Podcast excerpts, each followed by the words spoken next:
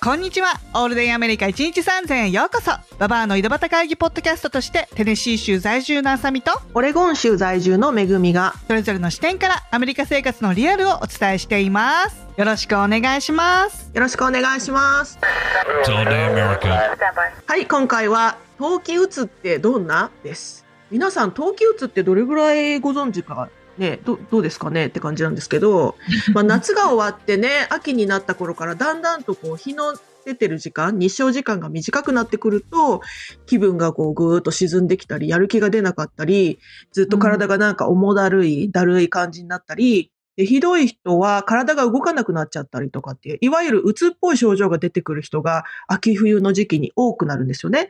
で、この現象はウィンターブルーとか冬季うつって呼ばれるもので、専門用語では季節性情動障害とか季節性感情障害とかって言われて、英語だとシーズナルアフェクティブディソーダー、SAD っていうふうに言われるそうなんですけど、うん。どうですかね？うん。うん、まあ、ちょっとね、ここでね、このエピソードをお届けする前にお伝えしておきたいのが、まあ、私たちはね、精神科医でも何でもないので、あもう実際にね専門家じゃないですからね。そうそうそう、専門家じゃないので、実際に私たちが生活している中で、こう見てきたこととか、感じたことを、もう本当ババアのね、ババア同士の井戸端会議で同士でね。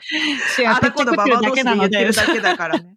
そうそうそう、そんなこともあるんだな、ぐらいの感じで聞いていただけたら嬉しいです。はい。はい。気軽にね、聞いていただけたらって感じですね。はい。でね、この、うん、冬季うつね、日本でもあると思うんですけど、私が知ったのは実はアメリカに来てからなんですよね。まあ、日本でももちろん四季があって、秋冬はあるわけで、日照時間も短くなるから、冬季うつあるらしいんですけど、日本ではね、うん私正直感じたことがなくて、ただ、アメリカに来ると、こう、夏から秋に差し掛かってくる頃にみんな、ああ、もう暗くなってきた、鬱になってくるみたいな感じで、気分が落ちてる人がすごい多いって思ってんですよ。私の周りとかも含めて。わかるわそうかる。思いません？私の周りも、うん。そう、私もそ、そんな感じ。なんか、日本では、なんかあんまりこう、なんだろう、そんなことを言う人はあんまり少なくて、なんか、冬季うつっていう言葉を聞いたことなかったんだよね、日本では。で、うん。その、アメリカに来て、そのなんかこう、デイライトセービングタイムがあるじゃない？あれがあるたびに、なんか、ああ、なんか、ディプレッションが、ね、うつがどうとかいう話がやっぱりこう、ちらほら出てくるから、そこで初めて知ったっていう。そうですよね。デイライdaylight saving time、本当厄介ですよね。夏時間、冬時間っていうやつなんですけど、うん。あの1時間変わるんですよね、時間が。そうそうそう。で、それで結構なんか体内時計が狂うっていうか。うんそうそうそうそう。 spring forward、フォールバックワードか。その、ちょうど11月5日にね、 daylight saving time が終わって、うん日照時間がね、やっぱ減るんだよね。その、はい。日が出てる時間が減るから、聞いたのはやっぱ体内時計、はい。概日リズム、うん。 circadian rhythm っていうらしいんだけど、それが振ることで体調を崩しちゃってか、こう、眠くなることが増えたりとか、そのうん、いろんなね、うんうん体の中中のバランスが崩れちゃうから、その、うんうつに影響してくるっていうのがあるらしいんだよね。うーん。いや、うんわかりますよ。やっぱ今、オレゴンもかなり、その、もう冬、完全に冬ぐらいの感じの気温なので、朝も。ね、そう、朝もね、8時ぐらいにならないと明るくならないし、うんうんうんえっうん。と午後はもう3時ぐらいから暗くなってんですよ。だからだいぶ日日の時、早っ。そう、日が照ってる時間がすごい短くて、うん。すっごい朝起きれないし、なんか一日中ずっとこう体が重いみたいな感じですね。なるよね。心臓発作で亡くなるケースも増えてるんだって。え？そのデイライトセービングタイムの前後。あ、そうなんだ。そう、体が、その体内時計が狂って体の中のいろいろ変わってくるから、その体調をね、こう時間に合わせて、こうん。う調整しようとしたことによって、心臓発作が20%ぐらい増えるらしいよ。てか20%ってすごくないですか？多すごくない？すぎません？そうそうそう。ばいですね。うん、だ。から結構影響がでかいんだなと思って。怖っ。そう。心臓ね。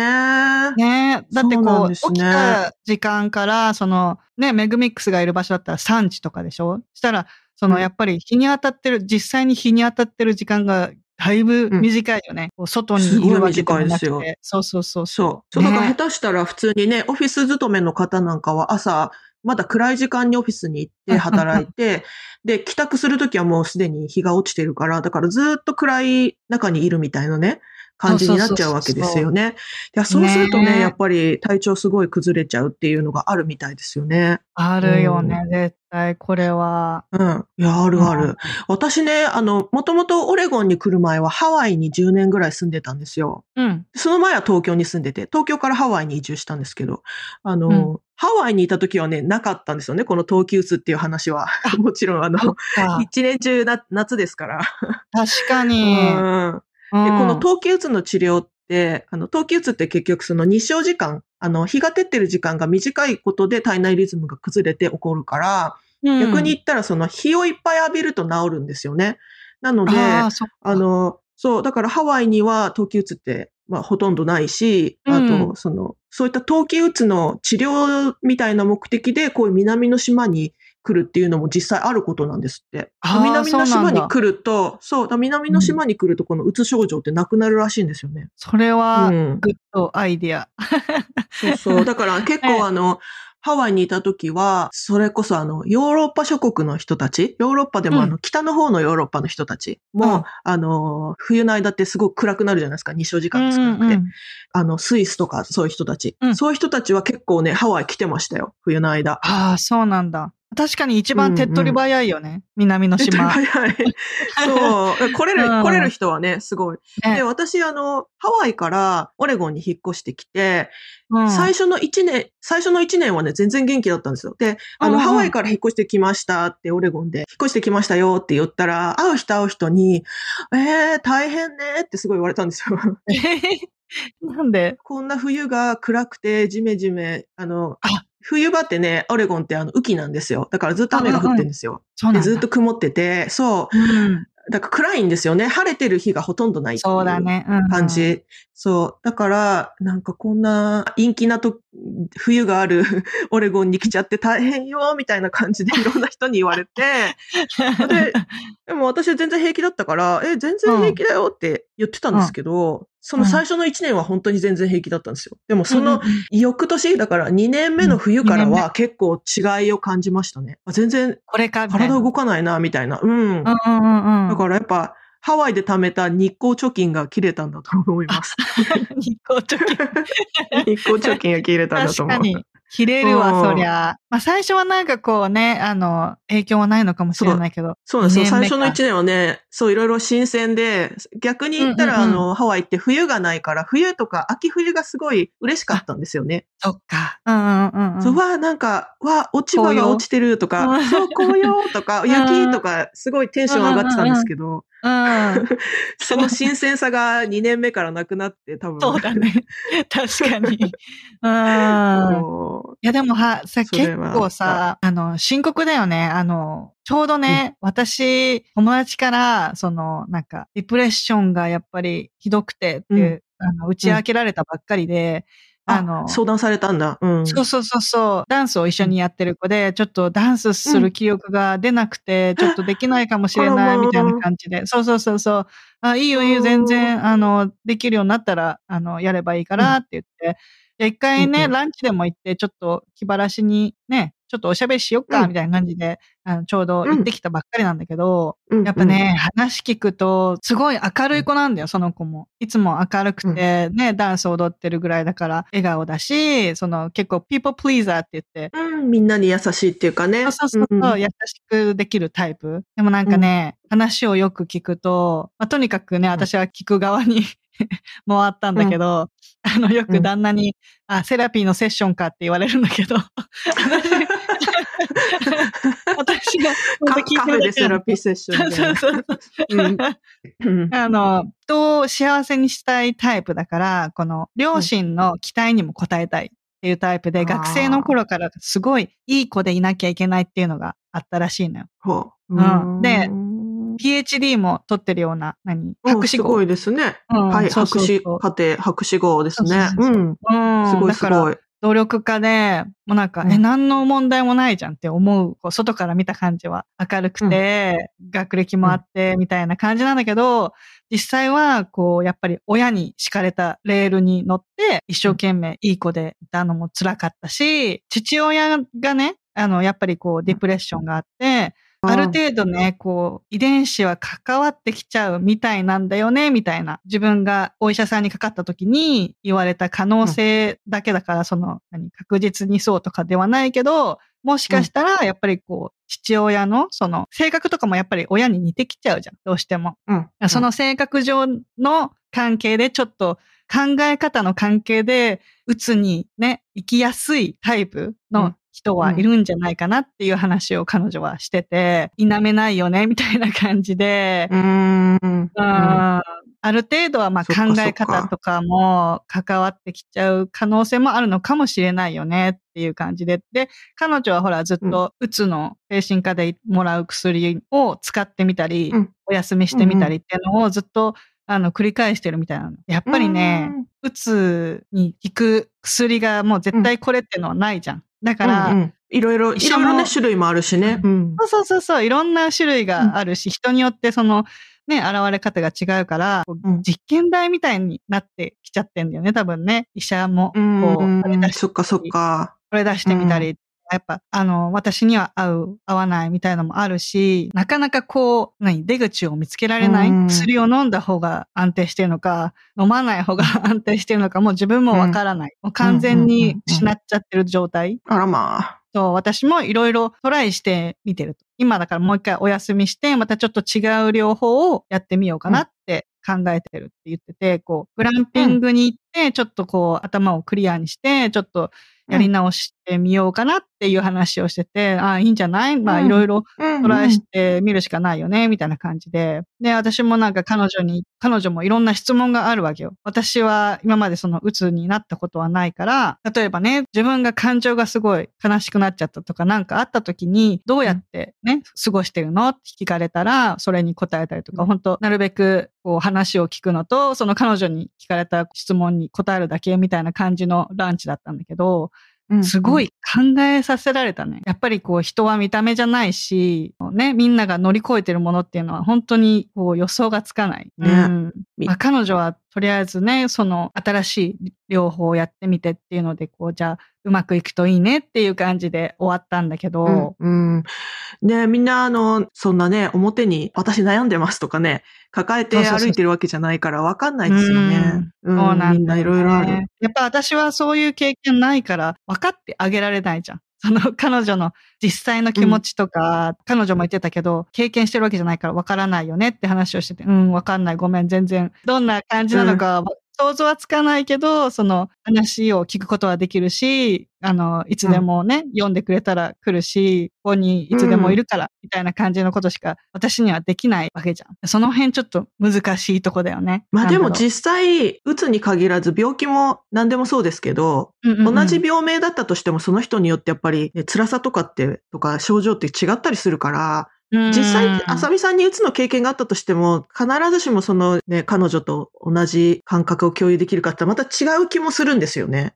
うんうんうんうんだからそうかもしれない。あんまり、うん、だからあんまそこは、なんていうかな、重要じゃない気がしてて、それよりもやっぱ、あさみさんに、うんうんうんあの、話せたことの方が、なんか重要なんじゃないですか、その人からしたらだってそうそうそうそう。ね、周りから見たらすごい幸せそうに一見見えるうん っていうこともきっと自分でもね、分かってるでしょうし。あだから、だからね、だからこそなかなかこう、暗い部分を打ち明けられないとかもあるけど、でもそれだけね、うん信用して、信頼して、こう、ね、心を開ける時間があったっていうのはすごく大事ですよね。自分でこうね、あの、あ、ちょっと話を聞いてよって一歩踏み出せるタイプのあなたは、ラッキーだよね。よかったね。こうやって、あの、ステップアップしうん。て誰かに話すことができてって、うん、その貴重な気持ちを大切にしてね、こう、どんどん、あの、シェアしてったら、うん。いいんじゃないかな、うん。みたいな感じでさ、旦那さんもいるし、もう、隠すよりは、相談して、やっぱり、私もね、旦那によく言われるのが、やっぱチームだから、うんうん。一人で抱えるんじゃなくて、旦那さんとかにね、一緒に取り組んでもらう方がいいんじゃないかなっていう話だったんだよね。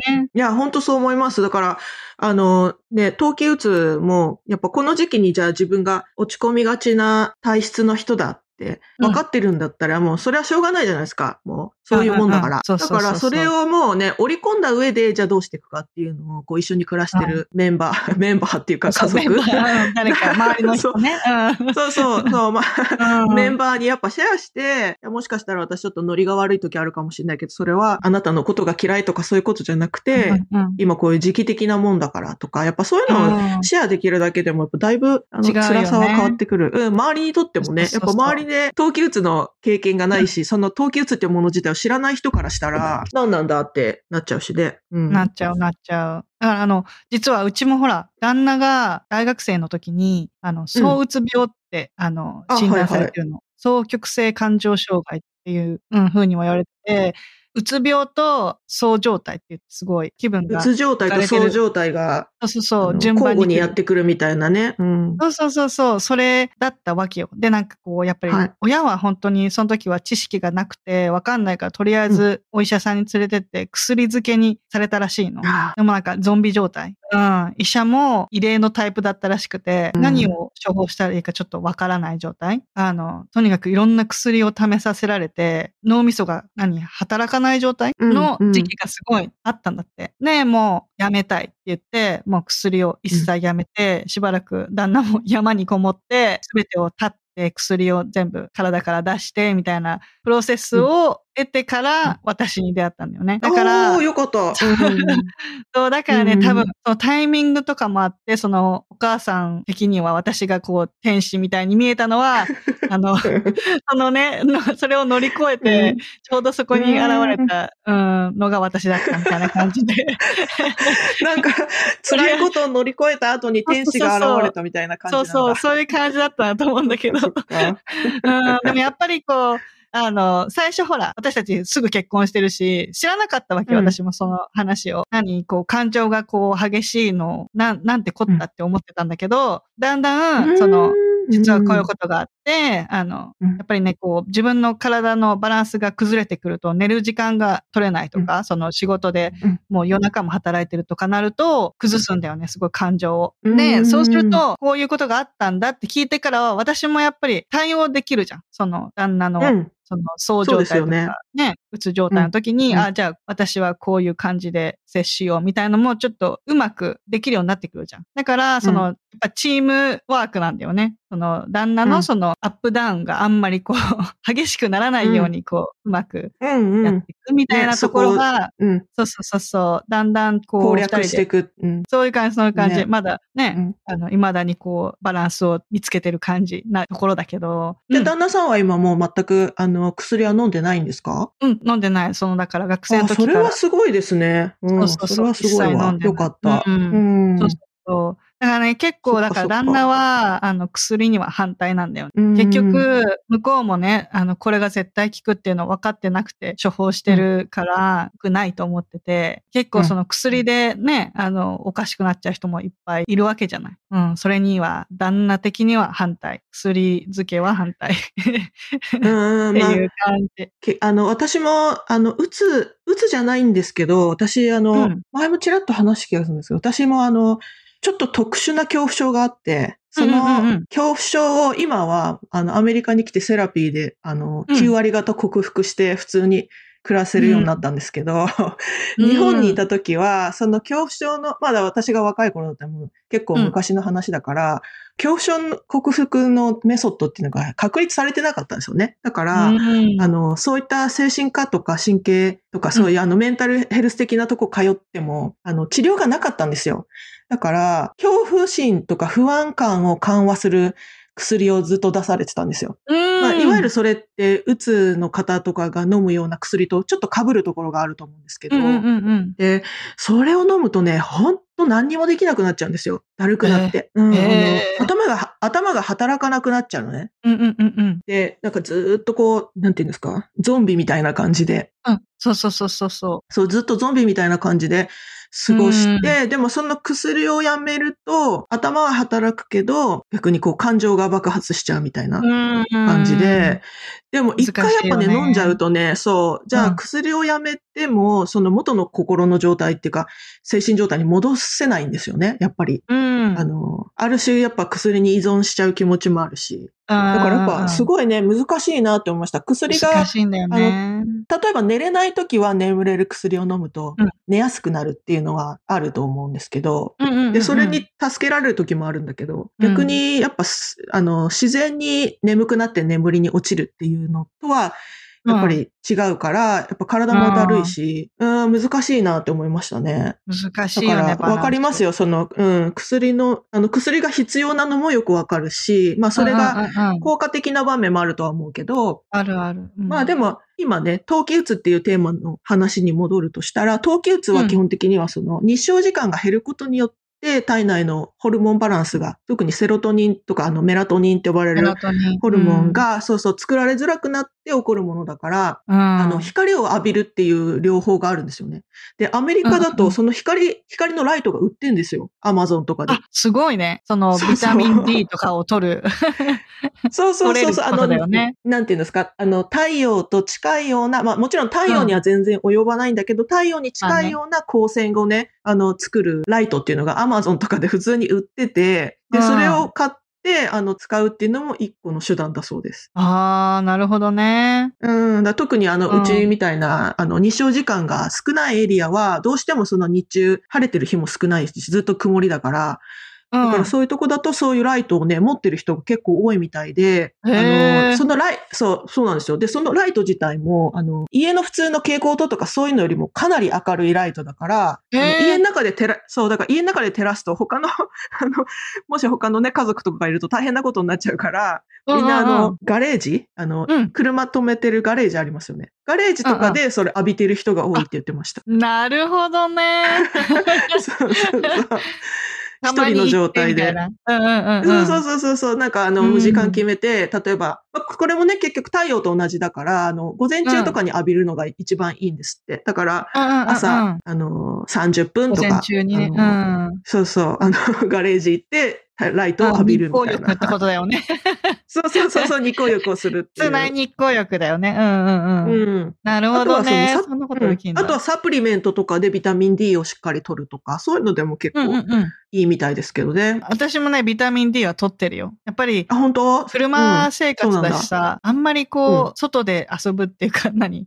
ずっと太陽に当たるってこと少なくない、うんアメリカだと。そうなんですよね。そう。わかるわかる。D は取ってる。あと、メラトニンは、うんその、プロデュースされにくくなる。そのに、太陽に当たらないと、そのメラトニンがあんまり作られないから、じっとしちゃってた時とかは、なんか眠れなそうだなっていう時は、私はメラトニンも、あの、寝る前に飲んだりしてる。たまに。うーん、そうなんだ。うん。いいですねぐっすり寝たい時うんうんうんそうそうそうそう。なんかアメリカだとメラトニンのあのグミとか売ってますよね。サプそうリメントの。そうそうそう、そういう感じ、そういう感じ。ねほんと気軽に取れるし。あとね、やっぱりさっきあさみさんが言ったみたいに、アメリカはやっぱ割とメンタルヘルスにつながる手段がいっぱいあるのがいいなって思いますよ。あ、確かに確かに。うん。自治体がやってるようなやつとかだったら結構気軽に、あの、お医者さんじゃない手前の人、カウンセラーみたいな人に気軽に相談できたり、で、まあそのカウンセラーが判断してこの人はしっかり受診が必要ってなったら、あの、そういうお医者さん紹介してくれたりとか、まあ結構そういう、うんうんうんあの、いろんなホットラインとかあるので、なんかそれがね、いいなって思います、アメリカは。それはあるよね。アメリカ、そうなんつうだろう。あんまジャッジされることもないじゃない？結構みんな。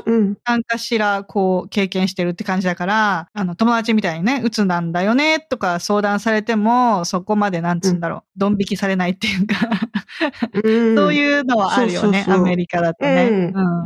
あ、かそうなんだ、みたいな。そうそう。あの、これ勝手なイメージだけど、私の。日本だともう本当に働けなくなっちゃうとこまで行ってから受診する人が多いのかなって気がするっていうか、もう、もう全く動けないくなっちゃって、例えば朝起きて涙が止まらないとか、そういう状態になってから、うんうんうん。うんやっぱり病院に行くってなっちゃうと結構大変だけど、アメリカだとなんかちょっと、ちょっとと変だな。うん。辛いなっていう時にすぐ、あの、今日は行ってきますみたいな感じで、うんうんうん。うんあの、働きながらとかね。そうそうそうそう、うん、できるから、そうそうそれはアメリカのいいところだ。だなって思います。うん。なんかちょっと変だなと思ったからね、どっかに相談できるっていうのはだいぶ違うステップだよね。うん。で、そこでね、あの、ちょっとそう、専門家に話すだけでもちょっと気が晴れたりとかする程度の人もいると思うんですよ。うんうんうん、うん。だから、それだったらね、それで全。然いいし、うんやっぱね、なんか薬嫌だって言えばね、うん。絶対飲むっていうこともないしね。そんなないい。ないない。そう。うん。わかるわかる。そうそうそうそう。だから、あの、自分はあんまり薬は飲みたくないんだとか、以前、あの、投薬治療したけど効果がなかったんだって言ったら、うん。あの、それに沿った治療法を考えてくれたりもするし、だからいろんなやり方があるので、うん、で、なんだったらね、その人が、その病院が合わなければ、別の選択肢もいっぱいあるじゃないですか。ねうんうんだから、いいですよね。本当うん。うん。いや、本当ちょっと、やっぱ、あの、怪しいなっていうか、その、なんつうの、いつもの気分と違うなって思ったら、ね、すぐ相談に行った方がいいなって思うね。皆さうんん行ってください。私もうん、言ってください。うん。すぐに相談しようと思います。うん。なんか、私はまず旦那に相談するんだけどね。なんか、うんちょっとうんうんうん。もう、発狂寸前とかね、ちょうど、あの、あったんだけど、詰め込みあ、そうなんだ。予定詰め込みすぎちゃって発狂寸前だったら、あすぐに、ね、うんすぐにわかるから、旦那もなんか、どうした？みたいな感じになるから。いや、爆爆発寸前のあさみさん、怖いな。そうそうそう、発狂寸前なんだよねって言って、発狂寸前になると私、シャットダウンするんだよね、逆に。なんかもう、あ、そうなんだ。わかをシャット。ダウンして、わかりづれえ。逆？何にも、そう逆なの。なんかこう、発狂する前に、なんか全部やめるみたいな。全部なかったことにするみたいな、なんか瞬間があって。もう、あの、なんか感情がなくなるっていうのもあるし、その、シャットダウンするから。私ほら、ら、常にこう、なんか感情的だから、感情なくなるとなんだどうしたみたいになるっていうのは、うんまあ、旦那からしたらすごいわかりやすいわけど、ずっと一緒に住んでるから。うんうんうん。なんうか、ん。逆に、いきなり感情なくなったら怖いですけどね。そうそうそうそう。なんか喋りたくないみたいな感じになるから、そうそうそう。あすぐにでもねわかるらしいんだけど。あ。うん。そういううサインが分かってるといいですよね。そうそうそう。私結構、うん。体、体調に出るっていうのもある。なんかこう、お肌が、うんあの、ただれてきたりとか、なんか変な、うん。変に今鼻の中だけがただれてたりとか、なんかね、ええどっかしら、うなんかこう、体に現れてくるんだよね。それ、そんぐらい自分を追い込んじゃってるのもあるけど、なんか、ガンガンほら、タイプだから、ガンガン行って、ちょっとこう、自分の体調に、あの、変化が出て、こう、すごい、あ、一日中、こう、めまいがすごいとか、すぐ、自律神経崩しやすくて、そう。やばい。そうすると、もう、あ、自分に、あ、やばい、もう、ブレーキかけようって言って、急ブレーキかけるから、うんまた私も。うんから徐ね々にこうギアを落としていくとかはできないんですか？なない、ない、ない。ないんだ。いきなり急ブレーキなんだ。そうそう。怖いな。いや、その辺ね、あの、旦那がこう、ディールしてくれる。うまいことディールしてくれてるけど、うん。そっかそっか。いやー、ちょっと心配ですね、それは。大丈夫。休んでくさださい。い。休みます休ん。でください。うん休むし、あの、チームがいるからね、私も。うん、うん。そうですみんな、周りにどんどうん頼って、いいと思う。そうですね。うん。そうそう。こういうのはね、迷そうそうで惑にはならないから。なんない、なんない、なんないですよ。うんなんないきっと、うんあの、頼られるのはね、嬉しいと思う人が多いと思うし。そうそうそうそう。でも、全然。もし、あの、ね、もし周りに頼れる人がいなかったとしても、何かしらこういう公的な機関とか、専門家とかね、多少お金はかかっちゃうかもしれないですけど、もう自分の健康、ね、心身の健康に比べたらやっぱね、安いもんだと思うので、そういうところをね、頼ってみるっていうのもいいですよね。いいと思います。はい、今回は、冬季うつってどんな？でした。こんな感じでいつもお送りしているのですが、Apple Podcast、Spotify、Voicy、YouTube などでレビューやコメントを残していただけたら嬉しいです。ゴールデンアメリカ .com にはお便り箱もありますので、皆様からのご質問など楽しみにお待ちしております。ゴールデンアメリカ1日3000は毎週金曜日の配信です。このポッドキャストが皆様の楽しい一日を過ごすきっかけになれたら嬉しいです。お相手は私めぐみと、あさみでした。では次回のエピソードもお楽しみに。Have a good day! Yep, America. They're breaking out again.